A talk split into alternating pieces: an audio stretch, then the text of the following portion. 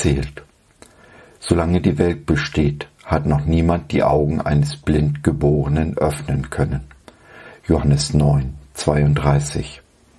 Hallo und herzlich willkommen zu Jesus at Home, unserem interaktiven Online-Gottesdienst.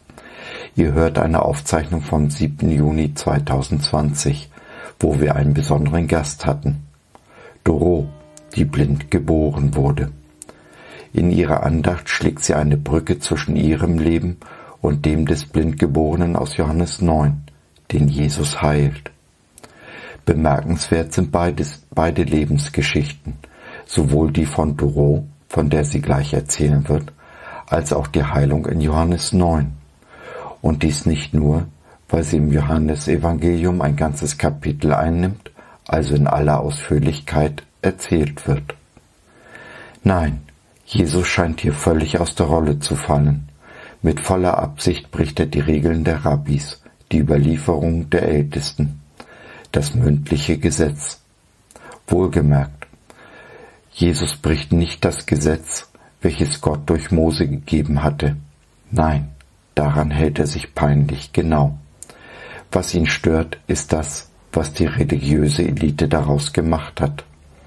Sie haben einen Zaun um das Gesetz gezogen, mit einer Unmenge an Geh- und Verboten rund um das Gesetz herum, damit nur niemand in Versuchung käme.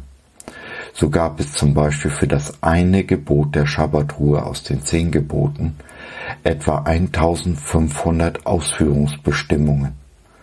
Und dies war noch nicht einmal das Schlimmste, denn schlimmer war, dass die religiösen Führer ihr eigenes Gesetz über das von Gott stellten es somit aushebelten.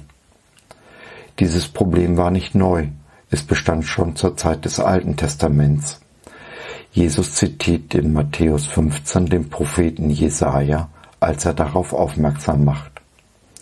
Und so bricht er immer wieder und mit voller Absicht diese Menschengebote, um auf das Unrecht aufmerksam zu machen. Auch hier bei der Heilung des Blindgeborenen. Er tut dies am Schabbat und heilt, indem er einen Brei macht, den er dem Blinden auf die Augen streicht. Beides war keinesfalls erlaubt, so jedenfalls die Pharisäer und Schriftgelehrten.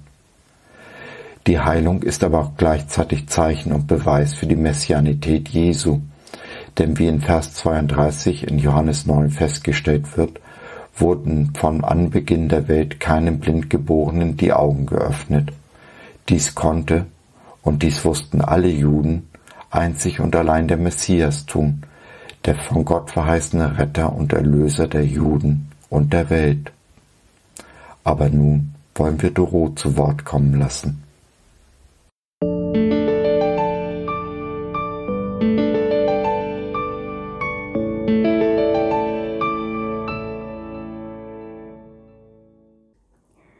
Ja, ich möchte mich zunächst jetzt mal kurz vorstellen. Mein Name ist Dorothee Müller und ähm, ich komme aus NRW, bin von Geburt an blind und das ist auch das Thema des heutigen Gottesdienstes und bezieht sich auf Johannes 9. Und zwar ist das Thema äh, der Blindgeborene. Es geht dabei um einen Mann, der genau wie ich blind geboren wurde und ich möchte die Unterschiede und Gemeinsamkeiten zwischen uns darstellen. Leider ist der Text so umfangreich, ähm, dass ich ihn nicht komplett vorlesen kann und nur auf diese Dinge jetzt eingehen möchte. Und wer äh, sich näher dafür interessiert, kann in Johannes 9 das einfach nochmal nachlesen.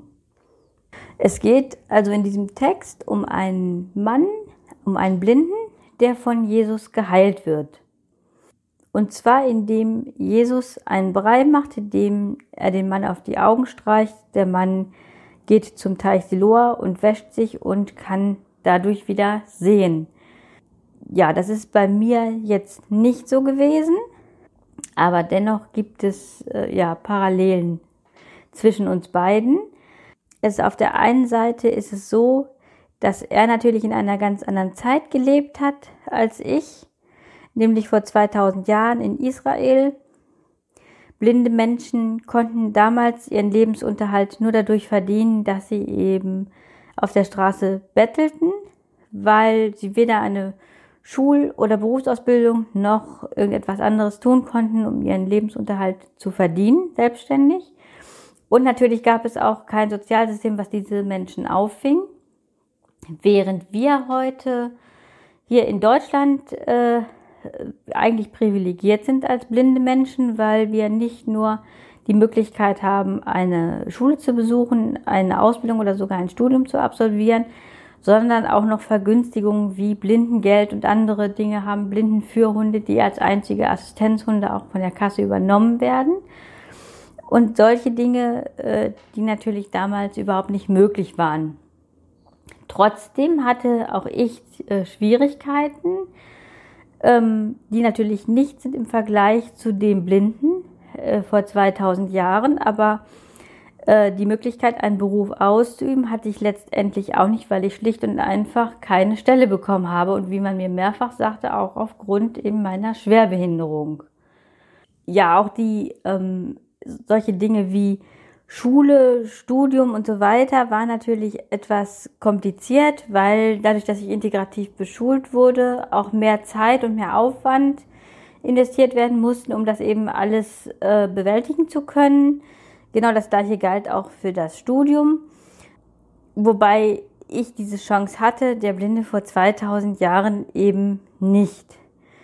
Ähm, durch diese Schwierigkeiten, die ich immer wieder hatte, ähm, habe ich auch das Gefühl gehabt, dass ich eigentlich mit Gott so nichts anfangen konnte, weil ich davon ausging, dass alles Positive und alles Negative, also alles, was mir so im Leben widerfährt, von Gott kommt. Und dass Gott das äh, frei entscheidet, wie er was handhabt. Und er hätte ja auch mein Leben ganz glatt verlaufen lassen können, also vom ersten bis zum letzten Tag, äh, also nur positiv verlaufen lassen können.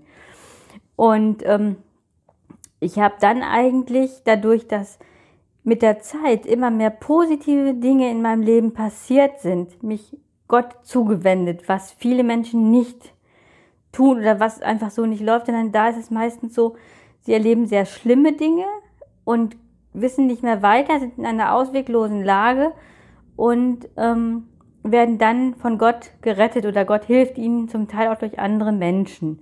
Und das war bei mir nicht so, sondern es war umgekehrt. Gott hat mir gute Dinge getan, dass ich mehr Kontakte bekam, dass, äh, dass ich auch etwas dazu beitragen konnte, dass Menschen in meiner Familie geholfen werden konnte und ähm, dass ich zwei hervorragende Führhunde hatte, ohne die ich auch das Studium und alles nicht hätte bewältigen können.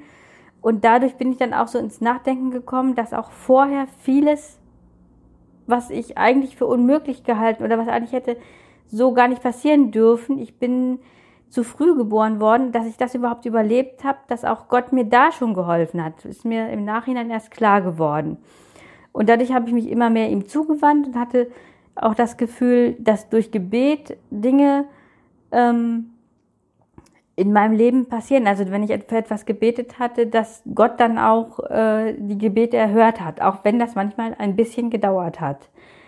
Aber ich habe halt immer mehr Vertrauen dadurch entwickelt, bin zum Glauben gekommen und ähm, bin auch heute aktiv in einer freien evangelischen Gemeinde, sowie auch in anderen äh, Gemeinden wie der Landeskirche in meiner Umgebung und ja, bin sehr dankbar, dass ich das machen kann, dass ich auch ähm, diese Arbeit hier jetzt machen kann.